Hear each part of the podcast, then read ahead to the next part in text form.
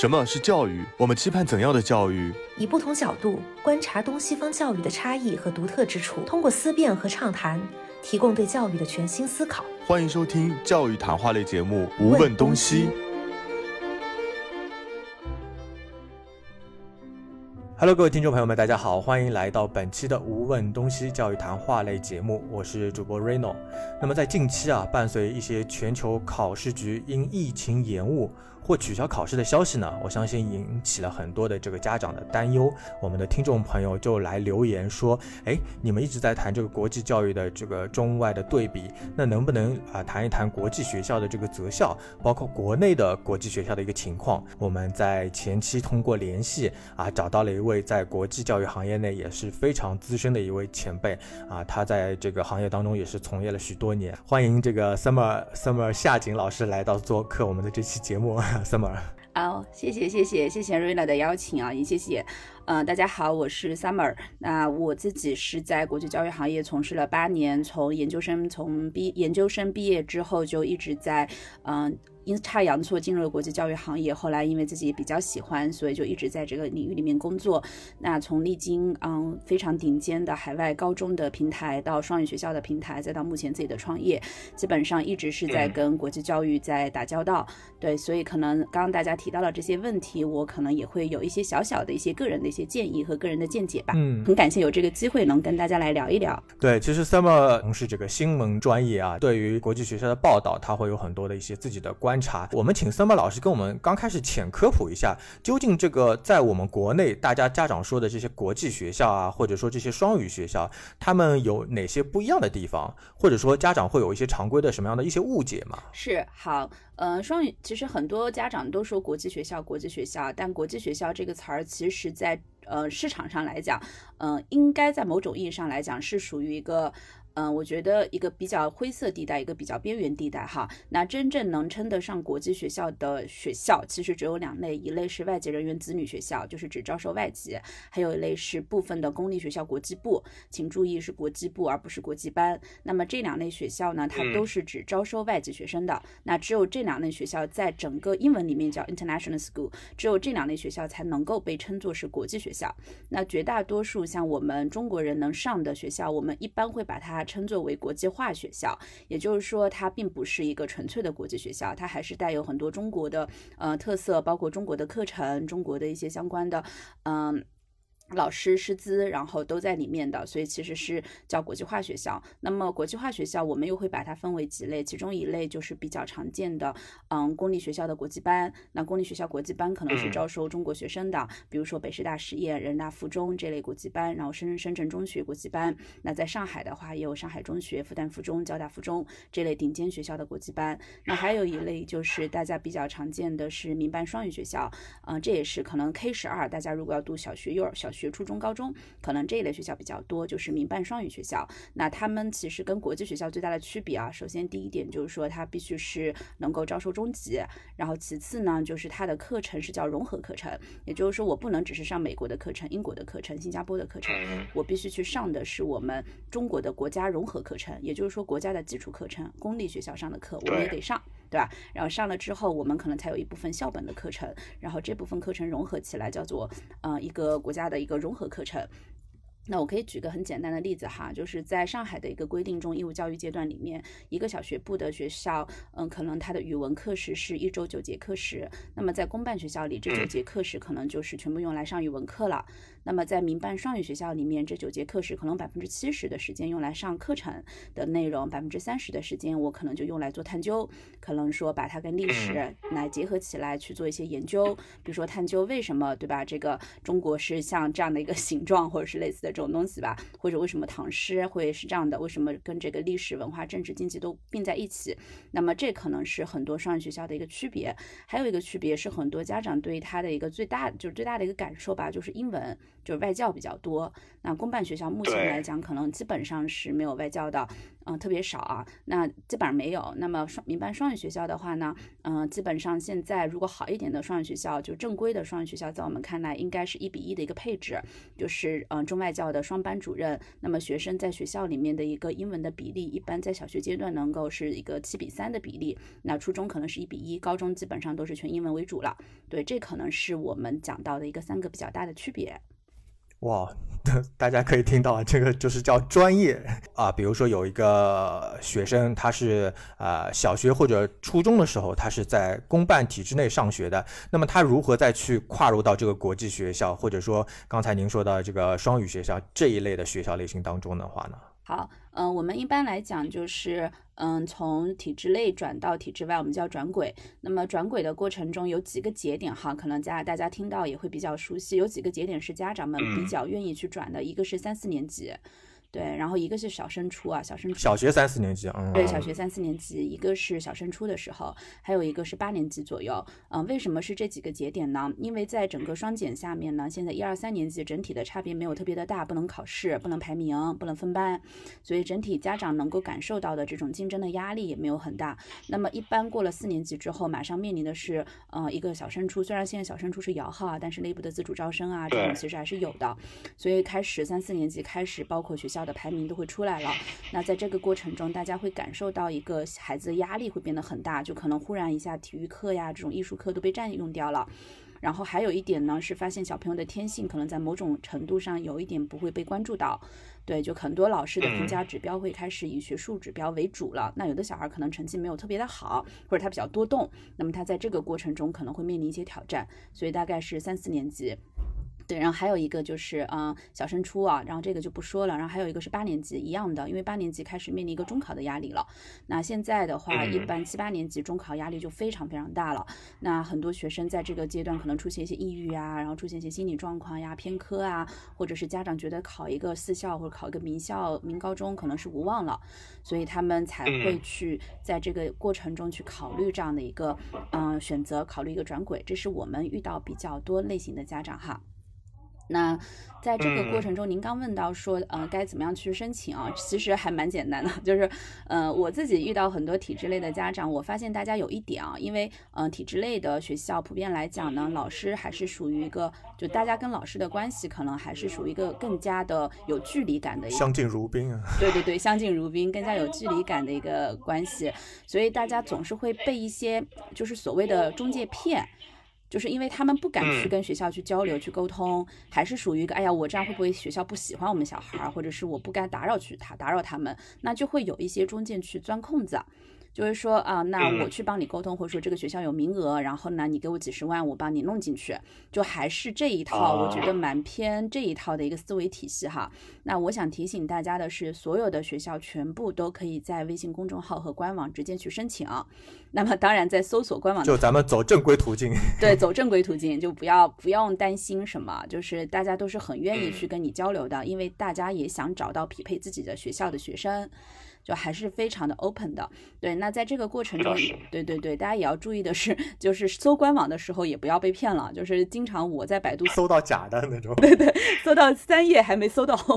对。就现在很多很多机构在做这个生意啊，所以大家一定要看那个官网的，就是全这是不是学校的名称，对。那么呃，搜到了学校官网或者公众号是最方便的，直接学校有邮箱有电话都可以直接去跟学校联系，问清楚学校考什么要做什么。那其实是一个很。简单的一个过程啊，就一定要主动的迈出这一步，这也是我们一直跟家长去说的。对，可能思维上会有一些些不一样。那其次呢，考什么？一般就是从体制内转轨的话，语文一般没有什么问题，数学也没有什么问题。那么最重要的是英文，对，就是对英文和思维吧。我觉得这两个可以先说英文。那么英文的话，我们一直建议家长就是在小学开始一定要给孩子做原版阅读。对，这个很重要。那如果你是初中在转轨，那怎么样去把英文提高呢？可能五六年级可以去考一些呃学术性的英文的考试，就是强制性的把孩子这个英文水平强制的提高，比如说小托福、KET、PET 啊。但是不用激，还是属于一个就是我让他 开心的去学，不能把他根据他的水平来来去提高，不能把他这个积极性给弄没了啊。就是哪对这个，但是不然他要抑郁了。对，要抑郁了，这是得不偿失啊。我们一直说所有的教育都不能以牺牲孩子的自信心和好奇心为前提。题。所以，呃，这个是其中一个吧，英文的。然后还有一块是，嗯，思维方式上的。那刚刚我提到，这可能是一个很简单的思维方式。我们有一些小小的建议吧，比如说，嗯，在小时候可以让孩子们去参加一些英文的辩论啊、英文的演讲啊，或者是一种对一种英文的戏剧啊。其实它是在嗯帮助孩子去打开自我的思维，可以去主动的沟通。然后因为要去求助嘛，可能去读了这种学校之后，嗯，如果你不求助，可能一些外籍老师就觉得你没有问题，所以可能就不会关注太到。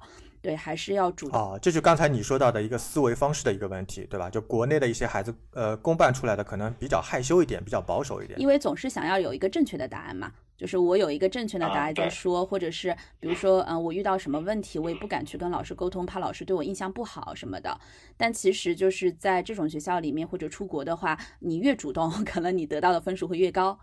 对，就是，所以我们一直建议，不管是家长还是学生，如果咱们有这个打算了，那么就主动出击，主动去联系学校，主动去，乃至让孩子主动，孩子大的话，初中让孩子主动去写邮件给学校，其实这都是一个非常好的一个方式。对，那么如果你是体制类转过去，英文、数学，英文不，数学和语文一般没有什么太多的问题。那么英文的话，可能还是一样，从小从阅读开始吧，就是可以加强一下。刚才 summer 老师很快速的帮我们复盘了一个迈入国际学校的第一步啊，就是如果是。以你的经验的话，就是一个家长如何去判断自己的孩子他适合哪一类的这种呃民办学校之类呢？嗯，我觉得这个事情我们曾经有给家长列过七个问题，就是如果把这个七个问题在家里面以这种量表的形式给弄明白了，差不多也弄明白了。嗯，很简单来讲，首先你要对这个学校有一个了解和归类。就是对这个学校有一个比较相对来讲标签化的认识，比如说在深圳，可能它会有一些学校可以被分为是呃，可能有一类是应试类的学校，有一类学校是比较偏这种全人教育的学校，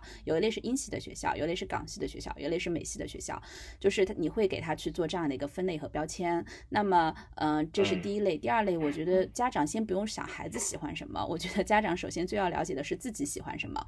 就是你的教育理念到底是什么？你是希望孩子成为一个什么样的人？因为孩子大多数的时候，在某种意义上，我们一直说家长的认知是孩子的天花板嘛。就是你决定了，你看到了这个东西是什么样的，那么你为孩子做出了一个这样的选择。那大多数来讲，只要笃定一点，这个选择一定是没错的。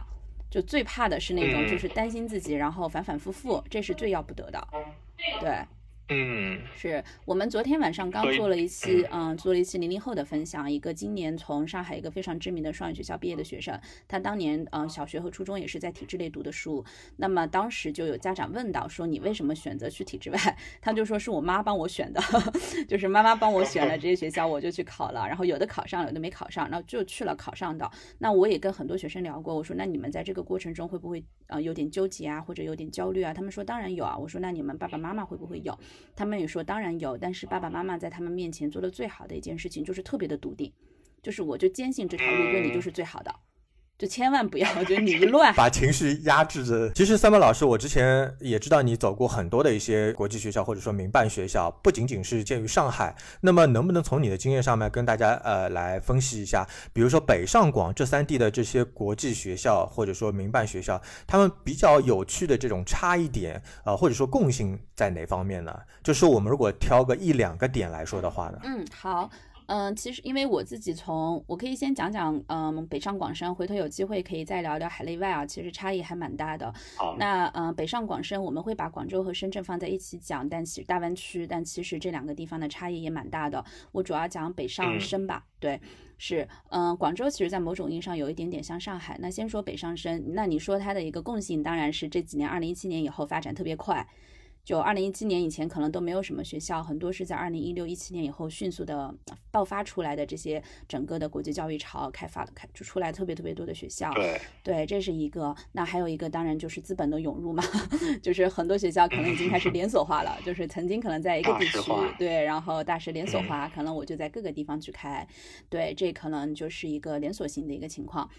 那么当然，各个区域的学校有各个区域的覆盖的面积啊，像上海的学校可能江浙会开分校多一点，那可能深圳的就是深圳的学校可能大湾区开分校多一点，那么北京的学校反倒很神奇，就是可能去贵州啊、云南啊、四川啊这种地方会比较多。对，那嗯，这是我们看到的一些共同，就是一些共同点吧。那么差异的话，我觉得学校在某种意义上，它整个是一个城市文化的一个反应。就是城市居民的文化的反映了这个学校的一个特点。那北京、上海和深圳从整个城市的文化研究来讲，也是三个非常非常不同的一个地方。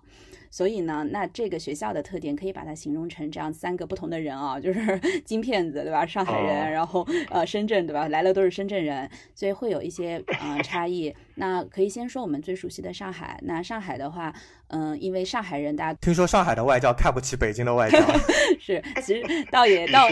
呃倒也还好吧，就是呃整体来讲，其实北京的收入比上海会高很多。就是上海的收入不属于最高的，但是上海当时在疫情期间，大家觉得自己的生活状态是最好的，但是现在就不一定了啊。这叫生活状态好吗？不好。现在是不好了，疫情前应该还是觉得自己蛮开心的，对。但其实北京的收入，北京和深圳的收入是这三个地方最高的。就上海外教的收入其实是，嗯，大概是三分之二的一个水平。那上海人大家都知道是一个什么样啊？就相对来讲，大家可能说是精明啊、守规矩啊，然后比较的细心啊。那这些其实在某种意义上也反映了上海办学的一个特点，就是家长比较考虑性价比，对吧？比较考虑性价 比。家长家长对吧？是那一样，因为家长的需求、市场的需求决定了这个学校的需求。那么，比如说我办学的时候，我的客户他比较想要强调的是这个性价比，考虑的是你这个学术课程到底是什么样的，能够给我孩子到底能带来什么，他们会非常非常计较这些东西。那同样，我就比较守规矩，上海的学校非常的守规矩，就是呃说什么是什么，说这个教委开这个东西就是你的融合课程必须开，对吧？我的这个道法课必须教，我们就都都得教。就整体来讲，就是是属于一个这样一个环境。那么在整个学术水平来讲，北上深来讲，上海肯定是做的最好的。因为做教育，它需要一点这种较真儿，需要一点这种严谨，需要一点这种比较钻研的一个精神。这是整个上海的一个情况哈。但那当然，任何一个城市的文化，它一定会有另外一面。那么另外一面，可能大家会感受到的是上海的学校的创新性不足。创新性的话，有没有一些比较通俗易懂的例子可以让家长说啊，比较能 get 到这个？嗯，我觉得可以，待会儿讲北京。比如说课程创新啊什么？嗯，对，好的好的，对对，可以讲到北京、深圳就会有一些比较清楚的理解哈。嗯，可以举个简单的例子，就是上海基本上没有自己独创的课程，上海所有的课程基本上用的都是国外通用的课程体系。然后上就就是都是 IBAP 就这样子的课程体系，而且上海也并没有出现一所在全国范围内非常闻名的创新学校，比如说北京的探月学院，比如说成都的好奇者社区，杭州的云谷学校，然后就类似吧，对，类似这样的学校，其实在嗯整个上海是没有。虽然上海作为一个我们一直讲国际化教育的高地，但是它的国际化教育更多的我觉得有一点像是标准品。可能是一个质量非常好的标准品，就是上一个，他可能更倾向于把国际的一些东西拿过来，然后比较稳妥的按部就班的去复制，但不是一定要去打破它。嗯嗯，对，就是更多的他会很保守，或或者你可以说它的革新是一点一点一点点在革新，它不会一开始就是说我有一个巨大的教育变革和教育创新的一个 idea。可以看到，所有的上海的对上海的校长、上海的教育者还是非常务实的，是一点一点的在做这样的教育革新。对，所以像北京一土学校，一土学校大家如果了解创新教育，应该都听过，是一所非常知名的创新学校。对，但是一土学校在上海就筹办这么多年，就家长都不买单。就是我很需要看到的是，你这个课程架构和课程体系对于我的孩子到底有什么帮助？我需要看到是结果。就是有一点点，我觉得这是跟上海的这个城市的文化是分不开的。这会让我想到，我印象当中，像李亚鹏在北京，他有办那个培德，就是比较讲究那种什么呃节气呀那种东西的。那可能上海的家长看这方面就会觉得说，这这什么东西？这就好像是玩玩一样的，并不是很实在的那种东西。嗯，这个其实我刚说到城市文化哈，可能就是大家也有会听到很开玩笑，大家一直在对比，就是北京人猛闯，对吧？上海人就是精致。的打工者，就是就是我把我的工作做好，我就是我没有太多的想要变革和创新的想法，因为跟之前就是外企多也是有关系的，对，然后是所以那这些文化我觉得是可以体现在学校上的。那么上海简单来讲是这样子，那你刚说到北京啊，我们就可以就北京讲，北京出现了非常非常多这样创新学校的高地。就是 所有的这种创新学校一开始都是在北京。那北京的。人就可能跟上海人也会有一些不一样。那我自己会更觉得，因为北京大嘛，北京整体的面积是上海的大概三倍左右吧。我如果没有记错的话，北京各个区域它的这个文化的特点也是完全不一样的。那我我自己的感受是，比如说哈，有几点。首先，在北京和深圳选择国际教育的家长比上海人有钱很多。就是我们自己做过调查，包括学校做过调查，北京、上海选择国际教育的家长，一般来讲一定是中上层了。但在上海，可能像中产，我这样的中产，我也可能会去选择，因为价格相对便宜一点。就是北京和深圳的国际学校，基本上起就是二十五万起一年。哦，那就还是差蛮多的。像上海这边，一般可能是十五左右，对吧？十到十五。就是我可能是一个中产，两个工薪家庭，我也会去供一个孩子读这样的学校。但是可能在北京，你就完全不可能，因为二十五万只是一个起。像深圳那边有的学校已经是三十几万了一年。对，然后一年你想这个学校还放一百五十天的假，对吧？就这，这这得这所有的花费得翻倍。所以那么一个，我觉得从一个收入阶层来讲呢，那么他一定决定了对孩子的这个培养是不一样的方向。所以家长他会更愿意，我觉得某种意义上，我觉得从社会阶层来讲会更有底气去尝试一些创新的教育。是，就是他有这样一个成本可以去去做这样一些尝试。就我在我在北京的时候很有意思，就是我会遇到很多这种他完全特别抵触这个应试教育的家长。那么他们本身很多人可能是文化人、媒体人，所以他们对于孩子的这种嗯想法呀、包容性呀，我觉得好像是更好的。就举个很简单的例子啊，就是上海的家长当然说我希望我孩子是创新型的，但同时他必须成绩也要好。对吧？就是就是我必须先要满足社会这个主流的需求，对我先要满足社会这个主流的需求，我再说什么，他会很关注的是我这个找工作怎么办，就还是蛮蛮这样的一个想法，包括我自己也会是这样子。但是可能我们见到北京和深圳的学校和深圳的家长，他们真正是在某种意义上，像你刚说到，他有这个底气，有这个试错的成本。所以他们会给孩子选的路就会非常非常的多元，以及非常非常的创新啊。所以很多，比如说我见过一些小孩儿，真的就是从小学一年级开始就一直去上这种刚刚你提到了这种培德啊这种学校，河南的一个学校，就一直是在上这种创新学校，乃至上到了初三，可能化生物从来就没有学过，就是一直在开放天性、解放天性。但这样的学校可能在呃上海是不可能得到的。虽然说有很多的这个创新性是很好的一个想法。但是会不会有一种另外的方向，就是他创新了之后，就像你刚才说的，有些课他完全没有上啊，类似于比如说像德培这种类型的，太超前了那种想法呢？就是说他回头倒推他的结果，对吧？可能他的结果上了呃两三个学期之后的话，他只是看到他释放天性了啊，所以所以某种意义上，你看你的想法也挺上海的。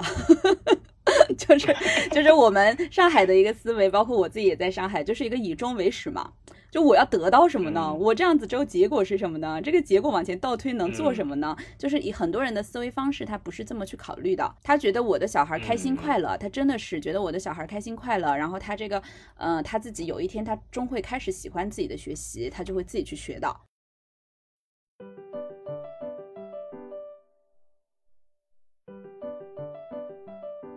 现在的话，像很多的这种嗯国际化的学校啊，其实我们看到，呃，真正你国际学校的话，你是呃没有这个外籍不能去读的。那现在会有很多的这种民办学校，呃，民办学校的话发展到一定的地步，现在咱们又会有这个政府采购这些政策出来。那如果是三毛老师，你预计一下以后的这个民办双语学校，它会不会随着这个政策的变化越来越萎缩啊？甚至于说只留下一部分的一些国际学校，或者说顶尖的一些民办双语。学校就是整个学校数量大幅缩减，这个可能是我我也没有办法做解读，因为我们也都不是这个业内的专家，我指的是这种体系里的专家，我们只是一个在教育外围去看的一个教育自媒体人，只能给一些自己吃瓜群众，对吃瓜群众，我们只能给一些就是道听途说自己的一些想法啊，但这个真正要怎么做，我觉得可能除了内部制定政策的那几位大佬以外，可能大家也都不知道，也都是在在在在在在懵啊。对我自己的感受，因为国家目前来讲对民办教育的一个管控是控制在民办学校的学籍的人数是百分之五，就是在这个百分之五内。那目前来讲，全国的民办学校基本上一定是超过这个数的，像上海可能会达到百分之十左右，就是它基本上是两倍。那现在所有对民办学校的管理，全部都是为了达到这根线，就是我需要把民办学校的学籍的人数卡在百分之五。对，那么这是其中的一个一个一个方向哈。那如果有了这个基准线之外，比如说民办学校被购买学位，也是就是一下子收回来，我可能管不住，所以我也需要把说，哎，购买学位之后，它就是政府的学位了，那它就算是公办的学籍了。所以就是这部分，它就不纳入到民办的学籍考量中，也就是为了达到这根百分之五的红线。对，所以这是一个出发点。那对于民办学校，呃，受到这样的监管，在某种意义上，我自己是举双手赞成的，因为我们在这个行业里面是见到了太多教育没有被监管之后的一个就是脱缰之马以后给孩子们带来的一个伤害吧。因为任何的教育，它真的是，我觉得在某种意义上，教育是一个非常非常严肃。我们一直说教育是国之根本，那么你肯定是要有一个比较严肃的东西、严厉的东西去管理它。但当它没有受到很大的监管的时候，比如说我是一个私人，我可能就可以去办一所学校。那这些不管是从意识形态、文化形态，还是对于孩子的这个教育教学的质量把握上，它一定是会有一些风险所在。对，它还是需要一个慢慢耕耘的东西。是，然后包括还有一点，我不知道大家理不理解的是，像现在哈，就是嗯，尤其是在体制内，其实民办学校、双语学校在民办学校里这百分之五里，可能也只占了百分之五，就是是一个非常非常小众的行业啊。像上海已经算是民办双语学校比较多人去上的了，可能一年也就几千人。就是可能七千人，那一年可能这个幼升小报名可能是三四万、四五万人、四五万人啊。如果我没有记错的话，其实它也就属于这里面的百分之十左右，就是是一个很小众的群体。那么国家在整个管理这个民办学校的时候，它更多的还是在管体制内的民办。那体制内的民办遇到一个什么问题呢？就是内卷。因为体制内的民办曾经可以掐尖去招生，所以他们就可以就是可以不停的去卷啊，让孩子们出成绩，考上很好的高中。那送进去之后，那可能嗯花了钱，对吧？然后又很卷，然后又比学费比公办学校高很多，还挖走了公办很多的老师。那这个整体来讲是对整个这个教育是不大好的一个情况，生态就不好了。对，生态就不好了。所以其实主要我觉得管的还是体制内的一个。嗯，民办学校对体制外双语学校真的占的名额非常非常的少，但是未来我能够判断的一个趋势是，这个学这类的学校，体制外的双语学校，它会越来就某种意义上，它一定会不能说越来越贵吧，就是它一定会跟这些民办学校会成为一个更多元，嗯，更多元和更国际化的一个选择，而且这个选择它会更偏向于融合课程。嗯，就曾经可能还有民办双语学校会做一些，嗯，可能两条腿走路啊，然后我去做一些类似的课程，但未来我觉得它会越来越偏向于，就是你选定了这条路，可能它就是更加的国际化的一条路。我指的国际化是在思维和学习上，那当然课程上肯定要遵守国家的标准。其实 Samuel 之前的话也采访过很多的这个学生啊，包括他在这个自己所创办的这个古语寻求的公众号啊，他会做一些直播，还挺有意思的。包括一些零零后啊，一些学生从他们的这个视角去听取一些比较真实的意见啊。其实我们很多的家长对啊这个国际学校或者说民办学校一直会有一个印象，就是说我读不好书啊，我公办学校这个受不了。了了，我就去国际学校。呃，对于这方面的一个误解的话，你的感受是怎么样的？我倒也不觉得它是误解，我觉得这是一种真实的、真实的情况，就确实是。呃，很简单，因为首先公办学不体制类的学校，它只有一条评价指标，就是你成绩好。然后同时呢，评价指标是要全科都好，因为你的成绩好，不可能说我偏科我成绩好，这是不可能的。就是它一定是我语数外什么历史地理政治我全科都要好总分好，就叫总分思维。那么这样的那有很多学生是适应，有的学生是不适应的。首先不适应的学生可能就是他就被一种标准去所评价，就是其实很多人也都不适应啊。那可能他没有得选，因为你上了社会之后，他不会只被这一个分数线来评价。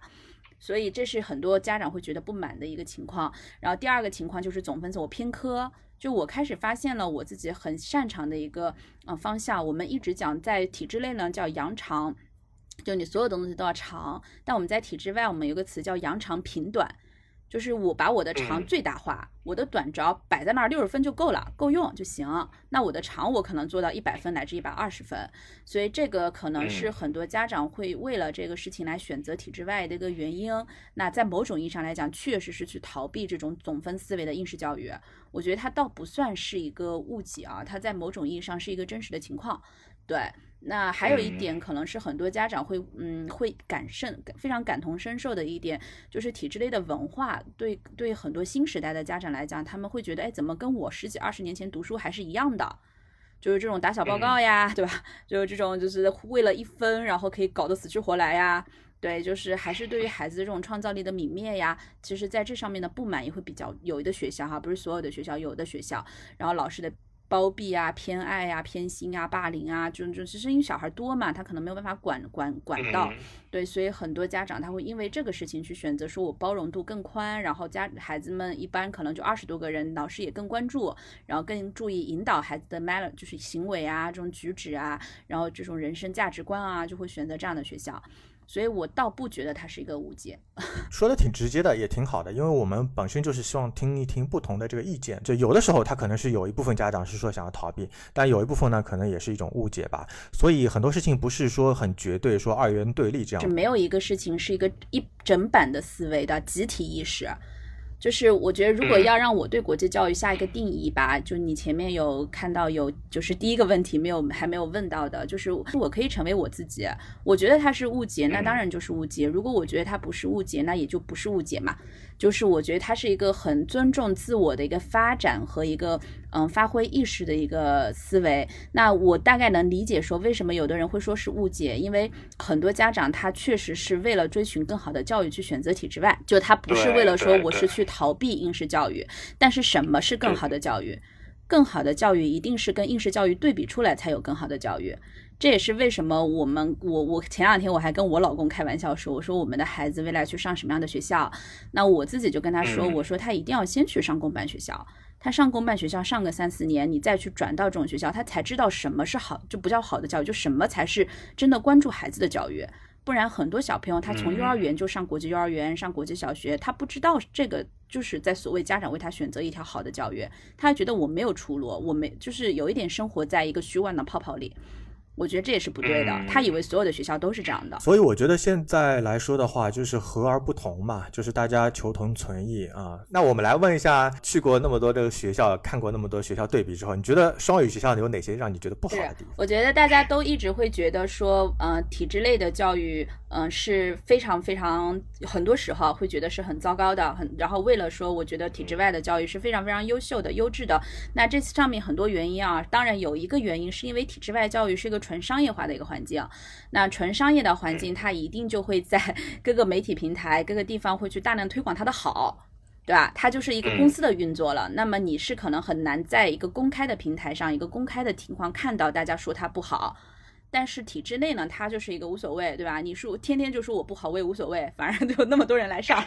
我不在乎。这就像那个公立医院一样，总有人骂，对吧？他就开在那边屹立不倒，无所谓，就是需求总是在，所以会造成有一个现象是，大家总是在骂公立教育，然后去在推崇，就在市面上啊可以看到很多很多媒体可能他是在骂公立教育，在推崇一个所谓的体制外的一个精英的教育，对，这是目前很多的一个情况。那我自己看了这么多年呢。我一直觉得体制内和体制外，就像您刚说到的，就是它的教育总归是有好有不好，没有一个完全好的教育，完全不好的教育，它一定是一个对立，就是一个双面性的一个系统。那双语学校也是一样的，就是双我自己做了七八年吧。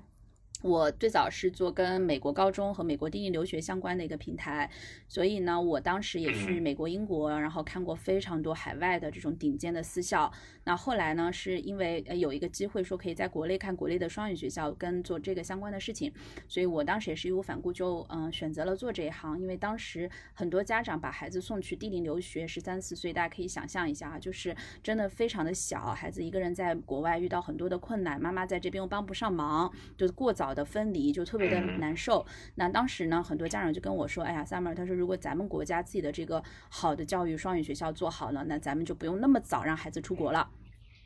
其实这个东西是蛮触动到我的。他就说，如果你的孩子长大以后能享受我们国家的双语教育，那么你也不用那么早去送你的孩子出国了，不用享受，就不用忍受我们这样的一个别离之苦了。所以这是我当时很大的一个动力。那么在这几年里，最开始我们也是，就是真的对这个事情抱有极大的信心，抱有极大的幻想，抱有极大的一个热忱，觉得他一定能够就是带着我们的一个教育走向一个更更高的一个探索的阶段和更高的一个创新的阶段吧。但是在这些年的，呃，我觉得是在这几年里面吧，尤其是资本越来越在资本越来越多的一个情况下。我是会觉得有很多很多让我自己也觉得不是很好的地方。那么这种不好也影响了很多在这个行业里的教育者。就蛮心酸的一点是，很多非常好的教育者因为这些不满离开了这个行业。对，那具体有什么不满呢？比如很简单的来讲，你刚前面有提到，就是创新教育的学术性的不足。就是首先，对吧？就是可能我很多人他并不知道，说我做这个探究是要基于什么样的一个底层去做到。就是为了探究而探究，可能我探究三加三等于六，那当然也很重要。但是为了这事儿，可能可以探究一个周，是吧？你在某种意义上其实是耽误了孩子最宝贵的时间去学习的。就是孩子们宝贵的时间，他是在摄取这个知识量的过程中是有很深的这个东西在的，就不应该过度去做这件事情。可能你有一个配比，然后这是第一个问题。第二个问题呢，就是过度的去。嗯，不能说过度吧。就第二个问题就是说，嗯，在整个的师资的配比和融合上是有一些些，嗯，没有那么有经验化吧。因为双语学校它毕竟是一个新的行业，像我们公办学校，我们小时候哪怕是一个再普通的公办学校，我也有教了三四十年的老师。但是在双语学校里，可能大多数，可能一个 就是可能一个就是三十多岁、四十岁的老师都是经验很丰富了，大部分都是刚刚毕业的年轻人比较多一些。那刚刚提到这种三四十岁经验很丰富的老师，可能也是没几天就被挖走了，对吧？就是就就是就是跳槽了。所以就是比较年轻的老师，那么比较年轻老师一定有他的优势，跟孩子能打成一片，能够做出更多的创新的教育的改革。但是他在处理的问题上和教学经验上一定是欠缺的。那么打一个很简单的比方啊，就是嗯，我有时候去看双语学校，我会很好奇的发现，很多学校里面是没有教研这个东西的。嗯，因为我的爸爸妈妈都是老师，我从小看着他们在家里备课，然后在家里做统一的教研，然后我去看双语学校，我就很神奇的发现，他们竟然就是可能，当然现在会多一些啊，就前几年的时候，可能连教研这个东西都没有，也没有共同备课这一说，可能就是哎，这个我上这个，我明天我上这个。然后包括培训上来讲，可能就没有那么的，嗯，有往前或者说有一个体系化、规范化的一个，它更多的像是在摸石头过河。就就是可能这个老师离开了，小朋友们可能喜欢是这个老师，那这个老师离开了，好像这个东西就没有办法连贯性的贯穿下去了，它没有一个连贯性的一个。呃，体系。然后第三点一定是思维方式上的。嗯，就有一本书叫《世界上最聪明的孩子》，他当时有提到一点，他这位他是一个调查记者，他去了嗯韩国，就类似中国的教育，韩国、美国、波兰，然后还有一个芬兰，就是这几个呃学国家，然后去看他们的教育。他当时有提到一点让我印象特别深刻，因为也是我一直很大的困惑，就是为什么这些双语学校的小孩很多都不爱读书。就这我不知道，我这话说是会不会有点 offense，有点冒犯啊？但是真的，就很多小孩为什么那么躺平？他为什么没有内驱力？这是很多家长非常就我给了他这么好的条件，按理说这么好的资源，他为什么还是这么的躺平？后来我从那本书里面稍微找到了一点点答案，就是说，当整个环境、整个老师、整个家长都在告诉孩子付出努力的学习是不重要的，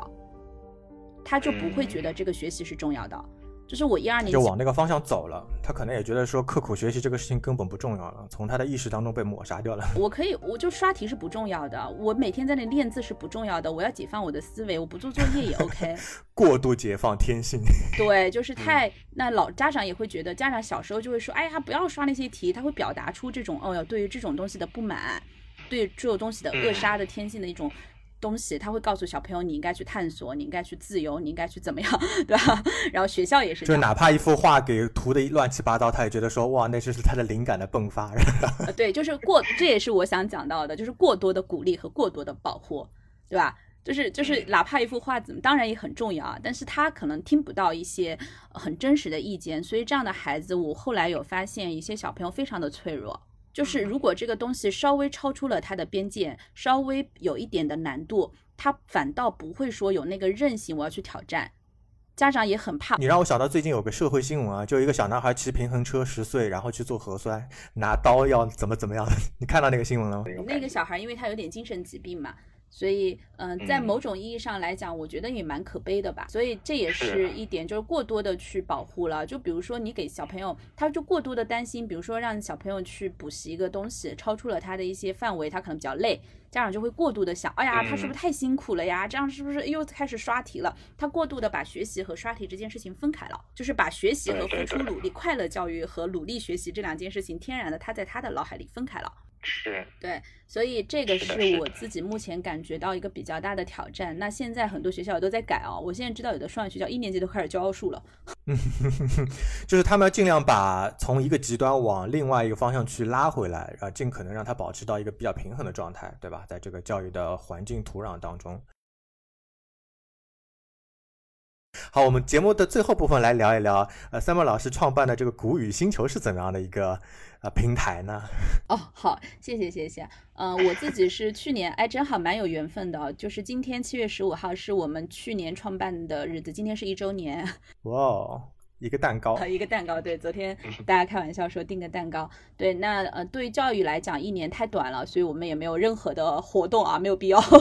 因为只是一个好，蛋糕拿走。对 蛋糕拿着一个 new 一个一个新生而已。教育我们觉得做十年、做十五年都才刚刚开始呢。那我们做这个事情的目的，也就是希望能够传播一些真实的东西吧。就我自己的观察，我们请来的过来人的家长、过来人的老师、过来人的学生，可以来聊一聊他们在这个过程中真实的经验和真实的收获。写大实话，对，写大实话，因为大家在这个行业，一个东西它如果太商业化了，可能它就比较难以看到一个很真真实的东西。对我们之前有一位校长给我们写了篇稿子，说现在的国际教育很像股市，就是你每嗯天可能睁开眼睛就大量的信息，对对，大量的信息告诉你该买这个股，该买那个股，对，然后及时的、快速的要有产出，要有结果。那在这个环境中，其实我能够很敏锐的感受到的是，家长他们也挺焦虑的。就像我刚刚说到，这种嗯家长，他还是应试教育出来的家长，他虽然鼓励孩子快乐教育，但他又很焦虑，说我的小孩为什么不读书呢？就是每天就特别的焦虑，就身在这种焦虑中。